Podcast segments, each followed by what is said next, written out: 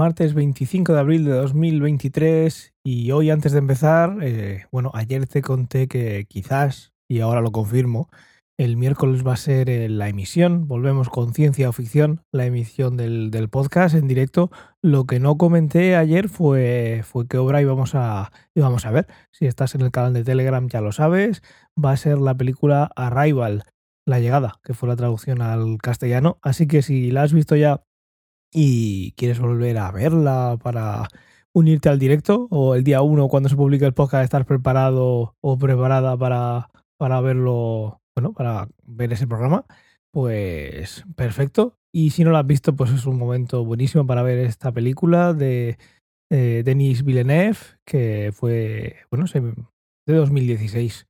Eh, si no te suena igual cuando veas, por el nombre, igual cuando veas alguna imagen eh, en internet eh, caes en cuál es. Y si no la conoces, pues es un buen momento para verla, no solo porque vayamos a hablar de ella, sino porque es una maravilla. Aunque bueno, eh, igual no debería decir mi opinión antes del podcast, pero sí, ya la he dado, no, no me escondo, una maravilla. Lo hemos dicho muchas veces ya también en el podcast. Y vamos con el capítulo de hoy. Y hoy quería hablar, como has visto en el título, de las, de las ilusiones ópticas. Las ilusiones ópticas que a mí me parecen una maravilla y quizás a ti también después de lo que te cuente, porque la verdad es que son fascinantes. Eh, tipos de ilusiones ópticas hay muchísimas. Hay algunas que surgen de manera espontánea, pues de repente, como pasó hace unos años, recuerdas la imagen aquella de un vestido que había personas que la veían de un color y otras personas que lo veían de otro, pues eso es una ilusión óptica que se ha creado, digamos, sin querer. Eh, se publicó la imagen en Internet y surgió el debate de que había quien lo veía de un color y hay gente que lo veía de otro.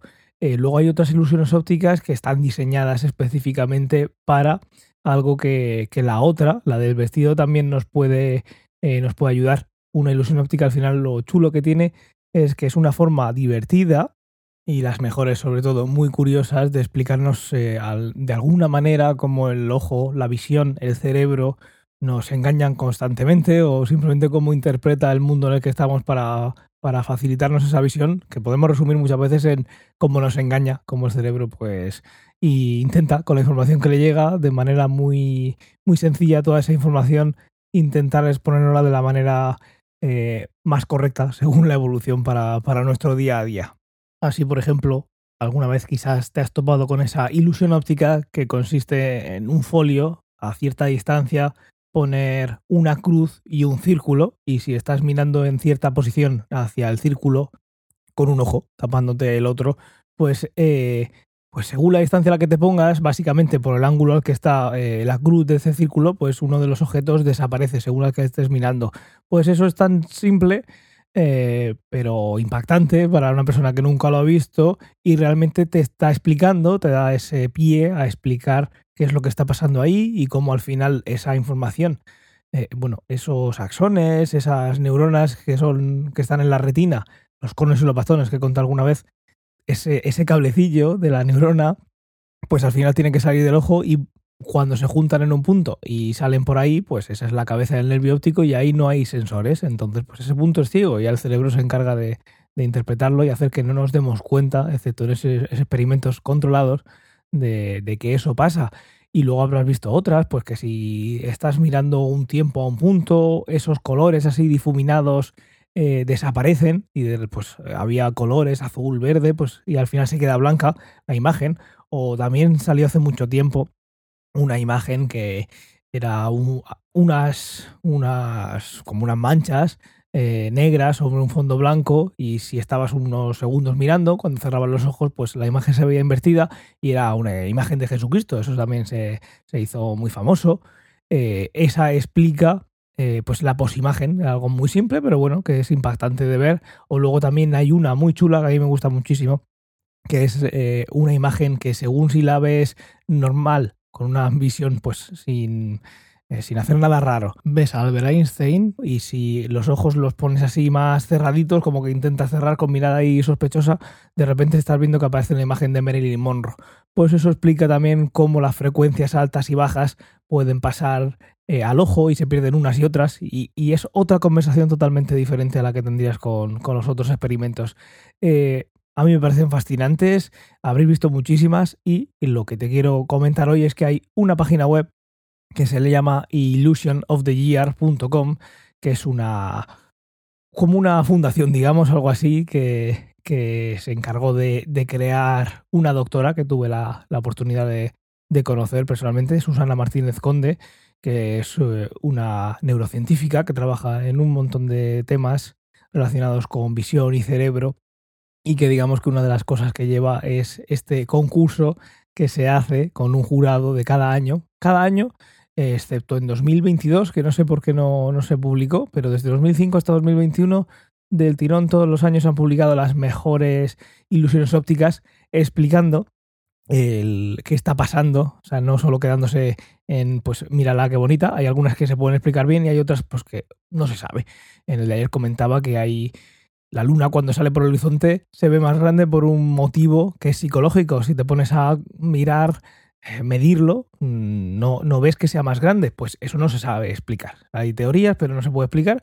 Y hay ilusiones ópticas que se han encontrado eh, por azares del destino y que intentan modificarse para intentar dar una explicación y se le puede dar así por encima, pero no tiene por qué haberla, pero la mayoría de ellas eh, intentan, intuyen al menos a qué se puede ver y hay otras que se sabe porque porque hacen eso y, además se han hecho con la idea de explicar ese fenómeno. Sabemos que el cerebro funciona así, vamos a, crear una ilusión óptica que nos permita, que nos permita eh, demostrar eso, ya no solo demostrarlo, sino que, que se pueda divulgar de esa manera, porque al final no deja de ser algo muy, muy, muy chulo.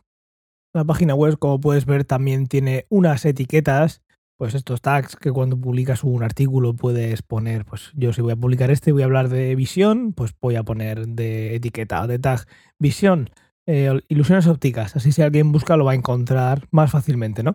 Pues aquí en la página web de illusionoftheyear.com pues tienes primer premio, segundo premio, 3D, after image, que es esto la imagen que te decía que se veía a Jesucristo, eh, ambiguas, de desenfoque, color, caras, eh, de movimiento, de perspectiva, también puedes en esta página eh, hacer ese filtrado. Entonces, por ejemplo, si entras a una que sea de atención, tag de atención, pues ahí saldrá algunas de estas de tienes que mirar a un punto y a ver qué pasa. Y una vez que, que lo ves, pues tienes ahí la explicación debajo. Aquí lo que no encontrarás son eh, aquel libro famoso que salió de El Ojo Mágico, que eran unas imágenes aparentemente random, un patrón que se repite, que si los ojos los cruzas o los descruzas puedes ver una imagen en tres dimensiones. Eso es otro tipo de, ilusiones, no estarán aquí dentro de esta página. Lo digo por si estás pensando en esas, eso lo podemos hablar otro día. Es, eh, bueno, el libro conocido es Las del Ojo Mágico, son estereogramas y que también tienen su parte científica detrás y está muy chulo cómo se crean y demás, pero no son ese tipo de ilusiones. Aquí es algo que vas a poder ver en el momento que te pongas y no vas a tener, no, depende de cruzar o descruzar los ojos. Hay algunas incluso, pues eso, que para que se vean tienes que hacerlas con un ojo, porque esta, por ejemplo, tan conocida de que si estás mirando a un punto exacto a tal distancia, pues va a dejar de verse algo por ese nervio óptico, por la cabeza del nervio óptico, pues eh, la mayoría de las personas eh, tienen visión normal en los dos ojos, pues eh, ahí el cerebro, pues el, el, punto en el que, un, que está el punto ciego en un ojo, el otro lo va a compensar. Entonces hay que jugar con, con esas cosas. No salen de forma natural, pero no hay que estar cruzando o descruzando los ojos de manera, entre comillas, artificial para revelar un objeto 3D, eh, entre comillas, oculto.